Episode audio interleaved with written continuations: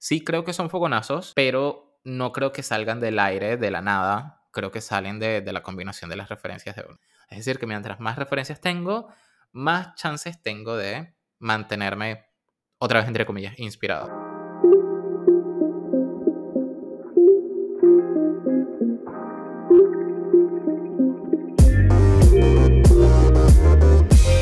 Todos y bienvenidos a un nuevo episodio de Hipercreativo. Vamos ya por el número 32. Bueno, como siempre, mi nombre es Roxana Kruger y me acompaña Sergio Oriza de este lado. Y hoy vamos a estar hablando de inspiración, de fuentes de inspiración en general, de supongo que nos inspira un poco en esta vida.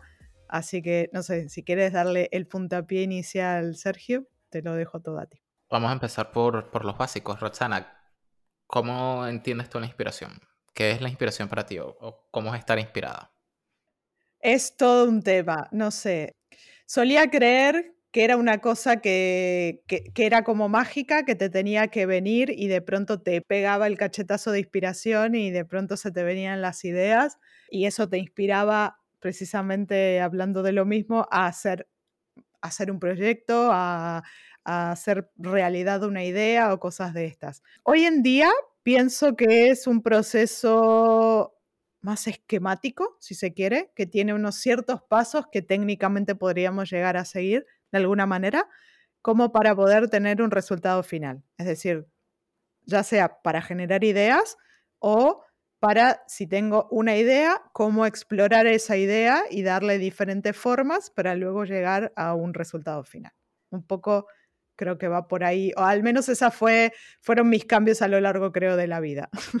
O sea, más, un proceso que un fogonazo. Exacto. Que, que, un ataque de brillantez. Sí, exactamente. Bien, bien. Para mí es un poco parecido. Yo sí creo que la inspiración todavía se compone como de muchos momentos de, de, cuando se enciende el bombillo. Creo que esa representación gráfica de la inspiración o de las ideas es como súper cierta, pero creo que se alimenta de un proceso como dices tú, o sea, uno, si la inspiración es ya un producto realizado, el, resultado de un proceso, tiene que haber una materia prima, algo detrás que alimenta la inspiración. Lo hemos comentado, creo que lo comentamos en el episodio de cómo, cómo ejercitar la creatividad y siempre lo comento cuando hablo con, con gente en, en cualquier ocasión. Para mí el secreto son las referencias. La inspiración es el resultado de tu cerebro combinando tus referencias. Hay más o menos momentos de mi vida o del año en general, es como cíclico, en los que me siento más o menos inspirado. Todo depende también de qué tan cansado esté, de qué tan enfocado, es la palabra que estaba buscando, de qué tan enfocado esté en algo específico en lo que esté trabajando, o si estoy como he estado en las últimas semanas, como con los ojos en 10 cosas diferentes y no me da como mucho tiempo de, entre comillas, inspirarme en algo, pero en definitiva, para cerrar la, la, idea principal, sí creo que son fogonazos, pero no creo que salgan del aire, de la nada, creo que salen de, de la combinación de las referencias de uno. Es decir, que mientras más referencias tengo, más chances tengo de mantenerme, otra vez entre comillas, inspirado. Debería encontrar un sinónimo porque no, no me, como, como dirían los los amigos de Norteamérica, it doesn't cut it for me. Entonces, no, no sé qué otra palabra le podía poner. Pero sí, ya, ya empiezo a ver que yo tengo cierto control sobre si estar o no estar inspirado. Eso es súper importante, la sensación de control sobre eso. Pero bueno, ya ahí nos vamos a adelantar a, a lo que vamos a hablar después. Por ahora quería solamente saber cómo pensabas tú en, en el tema de la inspiración y contrastarlo con cómo pensaba yo, por supuesto. Sí, es que de hecho eh, es lo que decimos siempre con respecto a la creatividad que comentabas. Eh, es una cosa que, hemos dicho en alguna ocasión o, es algo que al menos para mí es como bastante importante recalcar, que es que la creatividad no es como un talento, entre comillas, que ciertas personas lo tienen y ciertas otras personas no. La realidad es que habitualmente lo único que sucede es que no está ejercitado lo suficiente. Y es ahí donde también viene el, tema este de cómo saco, cómo me saco una idea de la manga o cómo es que voy a encontrar ese fogonazo de inspiración para que de pronto me caiga una idea y poder resolver este, este proyecto o este brief que tengo. Entonces, lo que comentas de las referencias para mí es como súper importante y a lo largo de los años me he dado cuenta que no solo cuantos más referencias busque sobre un tema en concreto, sino cuanto más variada sea esa misma referencia además, es ahí donde realmente podemos encontrar algo, no sé, algo que sea más eh, vanguardista, más innovador o algo que realmente resuelva el problema, si se quiere, entre comillas, de una manera que no sea la habitual. Entonces creo que eso, eso creo que es una de las, de las principales cosas que, sobre todo en diseño, encuentro que es, un poco una mm, autolimitación que nos, que nos ponemos, que es, si tengo que hacer un trabajo de un logo, busco referencias de otros logos. Y ahí creo que es donde, donde se, acaba, se, acaba un poco el mundo porque sí hay ciertas cosas que te pueden ayudar a resolver tal vez ese problema, pero, por ejemplo, si quiero hacer, que, es, en mi caso eso ya es un hobby, pero si quiero hacer algún tipo de artesanía o de cosa manual, por ejemplo, una buena referencia a veces puede ser buscar en joyería, que en principio no tienen, parecen que no tiene nada que ver, o incluso en arquitectura. ¿Por qué? Por las formas, por los colores, por las texturas, por las maneras que, está utilizado ese, material en, diferentes formas. Y ese tipo de cosas son, creo, las que te pueden, ahí sí, eh, dar como un pequeño destello de decir, ah, mira, podría aplicar esto, pero de esta otra manera. Entonces, eso creo que para mí es, es bastante interesante. Y ahora que hablas de eso, creo que podemos llevar la conversación a otro terreno un poco más práctico, porque ya, de hecho, te metiste ahí, que es cómo buscas referencias. ¿Dónde está tu fuente mágica de inspiración en este caso? Bueno, a ver, eh, creo que también hay un factor fundamental a, a, mm, a, a definir, que es, creo que hay como dos tipos de referencias a día de hoy. Una es la parte digital y otra es la parte de la realidad, de nuestro mundo. Porque si bien creo que eh, lo obvio o, lo casi obvio a día de hoy es me meto en internet y busco referencias para cualquier proyecto que haga, hablando, por ejemplo, en el caso, en mi caso particular, hacer una página web.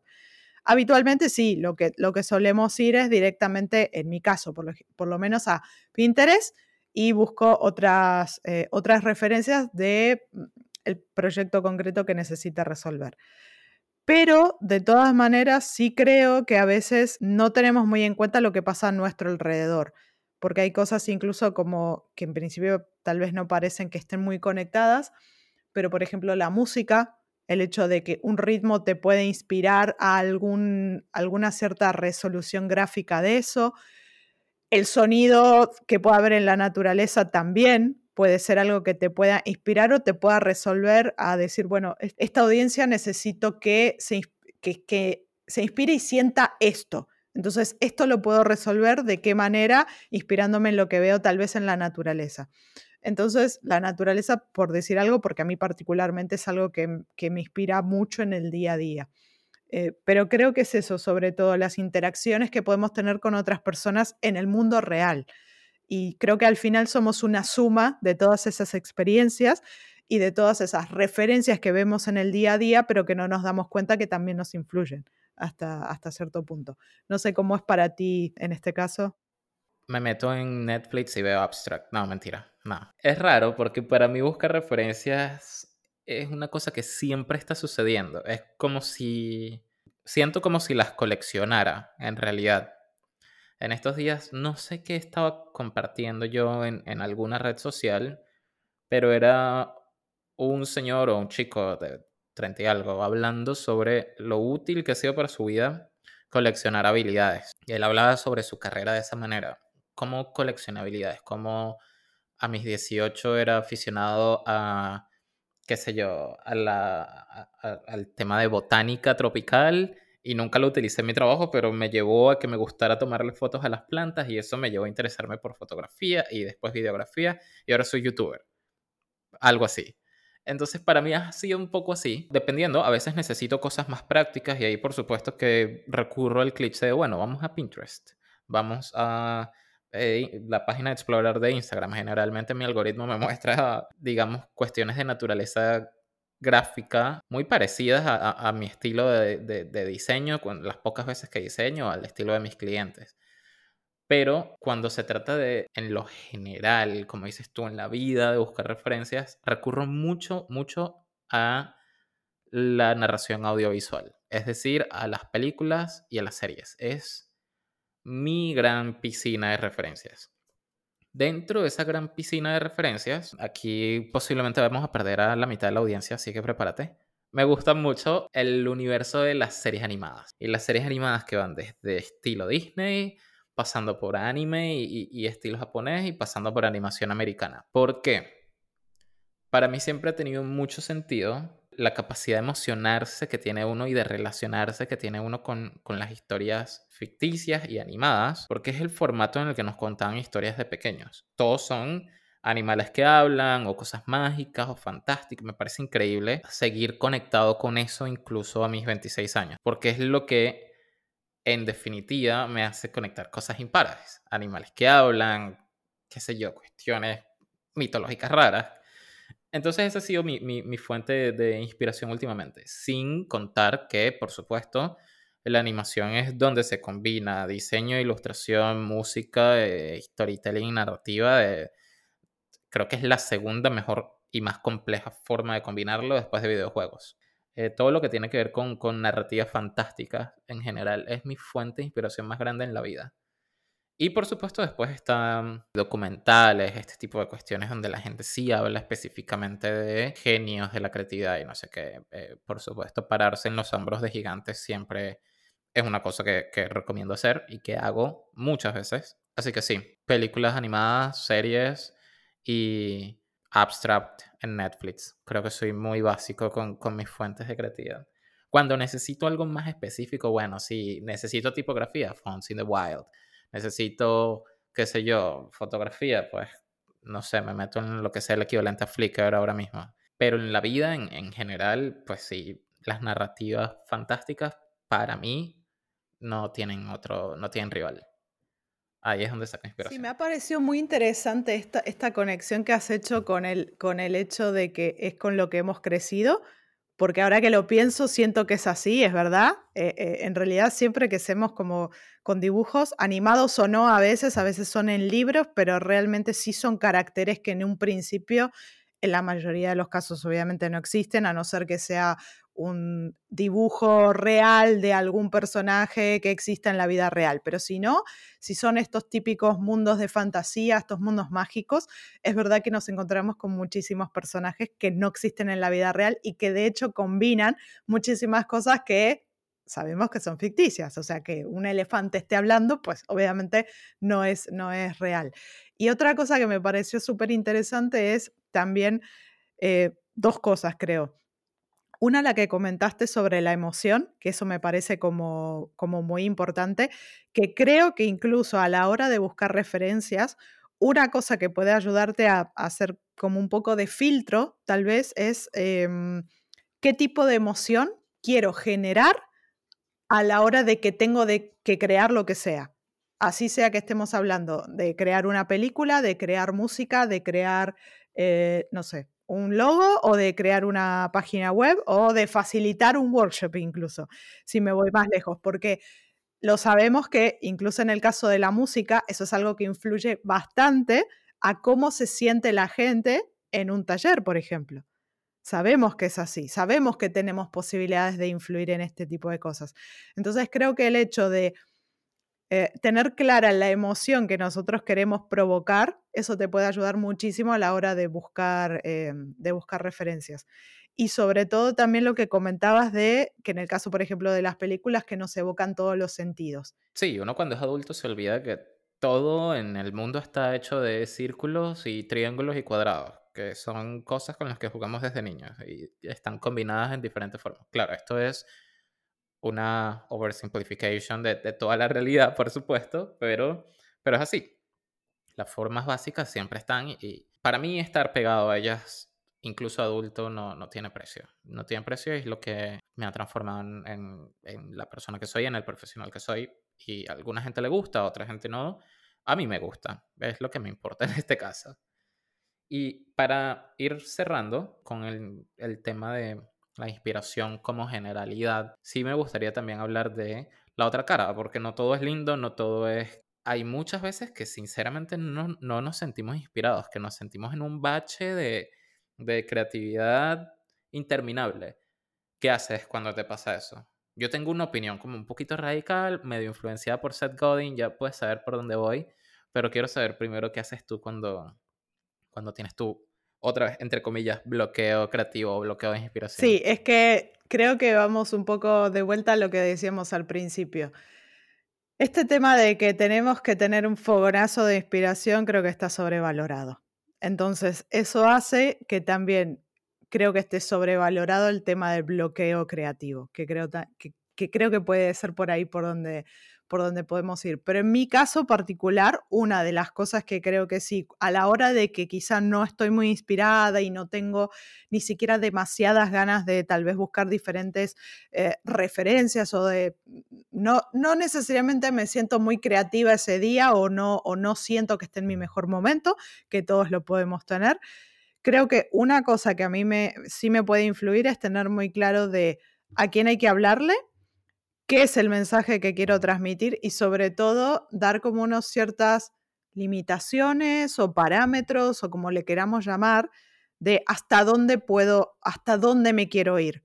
Porque creo que a veces también entramos en un loop de una cosa me lleva a la otra, esa otra cosa a la siguiente y esa otra a la otra y en realidad luego acabas con tantas cosas que no sabes ni siquiera por dónde empezar. Creo que de hecho en las limitaciones muchas veces tenemos más libertad de la que parece aunque parece contraintuitivo, pero creo que es así, porque incluso si alguien te dijera, tienes que hacer un, no sé, una página web y te dicen, diseñame lo que quieras, como a ti te guste, ¿por dónde empiezas? Si ni siquiera, si ni siquiera te han dado unos mínimos parámetros de ok, esto es para tal persona, esto necesariamente quizá necesitamos este tipo de estilo, vamos a utilizar ilustración o vamos a utilizar fotografía, porque la emoción que provocamos es completamente diferente la una de la otra. Entonces, creo que también eh, el tema de las limitaciones no está lo suficientemente utilizado a veces o no se tiene en cuenta. Y es más, creo que la gente, sobre todo en el mundo creativo, cree que las limitaciones lo único que hacen es coartar tu libertad creativa y para mí es en realidad todo lo contrario, porque es lo que hace que llegues a un objetivo final de, lo que sea que tengas que, que lograr. Cuando yo no tengo inspiración, recurro a dos ideas. Sí, a que es mi trabajo producir creatividad, eh, sea en términos de un taller, cuando estoy trabajando en, en identidad, en creación de narrativas, marcarias, todo esto, es mi trabajo. Entonces recuerdo siempre las palabras de Seth Godin de Imagínate un plomero teniendo un bloqueo creativo. Que te diga, no, no, no puedo arreglar, la cañería hoy porque no, I'm not feeling it, ¿sabes? No tienes opción. Yo no debería tenerla tampoco. Puede que lo que produzca no sea brillante, sí, que no sea lo mejor de lo mejor, pero tengo que producir mi trabajo.